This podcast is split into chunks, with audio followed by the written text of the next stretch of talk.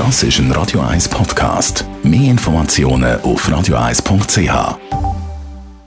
Der Wohntipp auf Radio 1 wird Ihnen präsentiert vom Hauseigentümerverband Schweiz. www.hev-schweiz.ch Es geht um die Kündigung vom Mietvertrag. Thomas Oberle, Jurist vom Hauseigentümerverband Schweiz. Was muss ich beachten, wenn ich meinen Mietvertrag kündigen will? Was zentral ist, und das wissen nicht alle, ist, dass nicht nur der Vermieter, sondern auch der Mieter die Kündigung schriftlich muss abfassen Und schriftlich heisst halt, es muss ein Dokument vorliegen, das vom Mieter eigenhändig unterschrieben worden ist.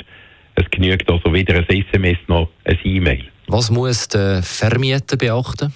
Äh, auf der Vermieterseite ist es so, dass der auch schriftlich muss kündigen. Es braucht also auch eine eigenhändige Unterschrift. Der, der muss dann zusätzlich noch beachten, dass er die Kündigung auf einem amtlichen Formular äh, muss aussprechen muss, wo Mieterschutzrechte hinten aufgelistet sind. Also dort kann der Mieter dann ablesen, äh, was er für Möglichkeiten hat, wenn er mit der Kündigung nicht einverstanden ist.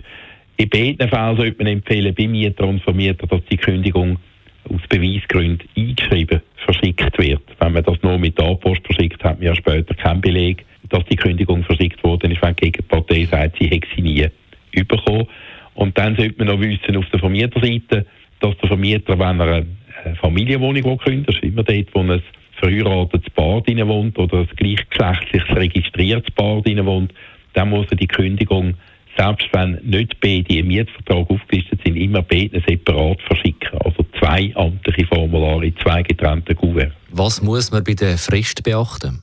Also die Frist beträgt in der Regel drei Monate. Man kann die verlängern, aber nicht verkürzen. Wichtig ist vielleicht noch der Hinweis, wenn ich äh, ein Zimmer miete, das nicht möbliert ist, ist die Frist ebenfalls drei Monate.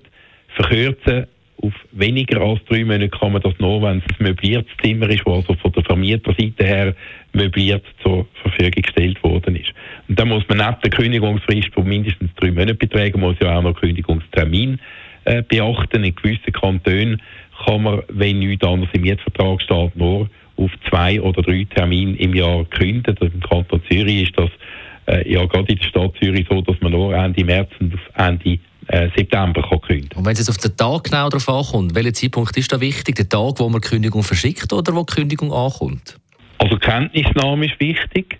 Also nicht das Datum vom Poststempel. Also die Meinung haltet sich äh, komischerweise hartnäckig es lange, lange nicht, sondern es muss im Bereich von der Gegenpartei eingegangen sein. Das heißt, es langt, wenn die Postsendung, die man eingeschrieben sollte schicken, auf der Post abholbereit wäre. Und zwar abholbereit am letzten Tag, bevor die Kündigungsfrist verlaufen. Ist es ein Tag später, dann wäre die Kündigung verspätet, dann wird sich dann die ganze Sache automatisch auf den nächstmöglichen Kündigungstermin rauszögern. Besten Dank, Thomas Oberle, Jurist beim Hauseigentümerverband Schweiz.